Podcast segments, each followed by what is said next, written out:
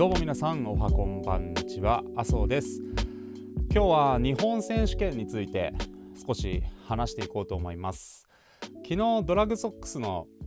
映像を上げたんですけどちょスペルミスがありまして今非公開になっております。間違いを指摘くださった方本当にありがとうございました。教えてくれる人がいなかったら、まあ、僕の額の低さをね永久に露呈し続けるところでした。はいありがとうございました。映像はね差し替えができればまた公開しますけれども、まあ、データ次第という感じですね。で結局さっさ結局じゃない早速本題に入っていきますけれども、まあ、日本選手権の、ま、エントリー状況と、まあ、ランキングが発表されて無事 50m 自由形で参加することが確定しました。まずはありがとうという気持ちと、えー、嬉しいなっていう純粋に嬉しいなっていう気持ちとあとはまあ申し訳ないなっていう気持ちとうんなんかこう悔しい気持ちもちょっとあったりとかしてこういろいろぐちゃぐちゃしてるんですけど、まあ、その辺をちょっとこう今回は話していこうかなと。なので皆さんの役に立つ話は今回ほぼないかもしれないんですけど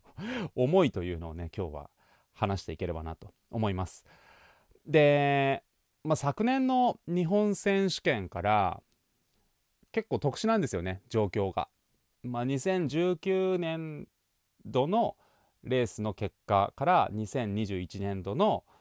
2021年の3月までのレースの間の長水路のタイムで制限タイムをまず切れていてその上でランキングで足切りがあるよっていう感じですざっくり言うと。で僕がランキングインしたタイムに関しては、まあ、今シーズン出したタイムではなくて2019年に出したタイムなんですよね。僕の自己ベストっていうのが。で、まあ、2020年は、まあ、皆さんねあのいろいろあってほとんどレースなかったと思いますし僕がレースに復帰してから、まあ、半年ちょいくらい経ったのかな。今はそういう状況で。でその中で僕一回もタイム的にいいタイムでは泳げてないんですよね。こう自己ベストにも遠く及ばないタイムでしか現状泳げていなくて。なので、まあ、ざっくり言ったらめちゃめちゃ遅いんですよ。今の僕は。それが現実なんですよ。なんだけど2019年の時のタイムのおかげで、まあ、要はその過去の遺産的なもので出場権を獲得できていると。でそれは本当に僕出ていいのかなっていうそういう気持ちも正直あります、まあ、ルール上はねそのランキングインしてんだから、まあ、出なさいよっていう話なんですけどまあ、心情的にこう自分の中でよっしゃみたいな感じには正直慣れてない部分もあってでそれは東京オリンピック選考会っていうその4年に一度のオリンピック選考会という特別な舞台に出たいと思って最近記録をね伸ばしてきてようやく制限タイム切ってだけどランキングの中に入れなかったっていう人もきっといると思うんですよ。でそういう人たちはこう最近伸びてきてる人たちじゃないですか。でそれに対して僕は今全然遅いのに昔は早かったおかげで出れてるみたいな状態で、まあ、そこがなんかこう自分の中では、まあ、正直すっきりしてないっていうのは あります。まあかといってうーんじゃあその出場権放棄して自分が出る出れる予定だった僕が出なければね1人繰り上がりで出れますからそれをやるのかと言われたらまあ、そこは僕のずるいところではあるんですが、まあ、それはしないとあくまで参加するということで、はい、なんか申し訳ないとかって言っときながら結局出るんかいみたいな感じではあるんですがうーんまあそんな僕がねこの残り3週間くらいかなの中でまあ一体どういうことをねやっていけばいいのかっていうのをまあ結構そのランキングの発表があってから頭の中で考える時間みたいのがありましてでまあ本当に現状の僕は正直遅いので、まあ、それが現実だしそれが今の実力だっていうふうにこう認めざるを得ないんですよね。この間村松くんとトレーニングしててあトレーニングを見てもらってて自分が自己ベストで泳いでた時の泳ぎと最近の一番タイムがマシだったレースの泳ぎを見ても、まあ、やっぱりこう失ってるものが結構あるんですよ。まあ、スタートの台で「用意って言われて構えた時点でもう22秒99で泳いだ時と今はもう全然違う。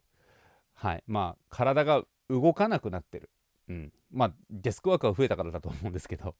なので、まあ、そういう現状が今ある中で逆によくこのタイムで泳げてるよねっていう感じではあるんですがとはいえねせっかくそういう日本最高峰の舞台に参加するのにまあ今の体でなんとなくやれるタイムでは泳げてるからいいよねっていう話には僕の中ではやっぱならなくて、まあ、どうせだったらやっぱりね自己ベスト付近でまた泳げるようにしたいし、まあ、ベストのゴールは自己ベスト出せることがそれはまあベストではあるんですけどただそんなに甘いもんでもないし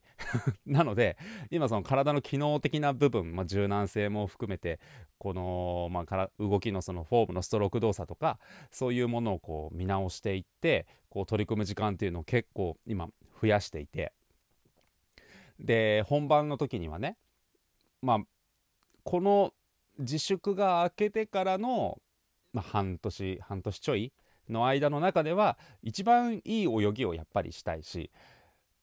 シーズンベストはやっぱり出したい、うん、自己ベスト出せれば最高だけどシーズンベストはやっぱり僕の中ではこう最低限のクリアラインというか、まあ、そこを目指してこうしっかりやるっていうのが何だろうそのランキングの外にこうはみ出てしまってめっちゃ出たいと思ってめっちゃ頑張ってめっちゃ記録も伸ばしてきたけど残念ながら出れなかったっていう人たちに対するまあなんだろう僕なりのうーん誠意というかまあそういう感じ？うまく言葉で言い言い表せないんですけど出れるからラッキーって言ってテロって出てなんかビリでしたみたいなのはもうマジで嫌なんでうんなんかまあ、真剣にやってなかったわけではないですけど今まで以上に真剣にねこう取り組んでいくっていうことがこう周りに対する礼儀になるのかなと。まあ、僕は何だろうオリンピック選考会に出れるからといってうんまあ別にみんなに威張り散らし倒したりするほど部をわきまえていないわけでもないですしまあ代表争いねするようなレベルに僕自身がいるわけでもないので今の時点では。まあ将来的にもなかなかしんどいとは思いますけど、まあ、やれるだけ頑張りたいなっていう気持ちはもちろんありますけどね、うん、ただその辺はやっぱある程度、まあ、僕自身はこうチャレンジするっていうのもありながら部をわきまえてっていうのもあるのでその上の人たちのようにこうオリンピック行けるか行けないかのプレッシャーと戦ったりとかね。その派遣標準記録突破するかつこう何番以内に入るみたいなそういうものすごいプレッシャーと戦うことっていうのも、まあ、僕にはないんですけどただなんだろうその参加できるかできないかギリギリラインでしか今の僕は泳げないけど、まあ、なんなら満たしてないけど最近の僕の競技記録は。だけどそういうレベルなりにこう背負ってるものってあるよなっていう。うん、だからなんだろうオリンピック選考会も今回で一応3回目になるのかな。だからもうそれだけ最初にオリンピック選考会出た時が確か復帰してすぐぐらいだったと思うんでもう随分時間経ったなっていう感じでもあるんですけど。うん。まあその今までずっと続けてこられたっていうのもこういろんな人のまあ、協力とかサポートとか、まあ、もちろん自分自身が続けたくて頑張りたいっていう気持ちもあったけどただ一人でここまで来れたわけではないので、まあ、そういう人たちに対してこう、まあ、自己満だけどやっぱりある程度結果で恩返しはしたいっていうね。うん。なんか話まとまってないですけどね。本当に話まとまってなくて申し訳ないんですけど。ただこう日本選手権の間っていうのは、まあ、午前中多分予選競技は YouTube かなんかで多分やると思うし準決勝決勝競技っていうのは、まあ、NHK とかでやると思うんですよ。まあ、僕はその NHK に移る確率は受注ハックないと思ってるんですけど、まあ、もしねその皆さんお時間に余裕がありましたら、えー、さ今年36になる男がこう必死にもがいて 必死にもがいて戦っている姿というのをね、あの見ていただければと思います。はい。結局、全然話まとまってないですけれども、はい。日本選手権まであと3週間ちょい、まできることを、まあ、しっかりとやって、はいまあ、僕の中では、うん、参加してよかったっていうね、うん、こう心から思えるような大会にできるように残りの期間しっかり準備して参加したいなと思っておりますんで、はい。まあ、よければもしよろしければ、はい、予選競技見てみてください。はい、というわけで、えー、ちょっと話が長い上にまとまっていなくてかつ真面目な話で笑うところがなくてちょっと申し訳ないんですが最後までご視聴くださったこと本当にありがとうございました。また次のエピソードでお会いしましょう。See you next time.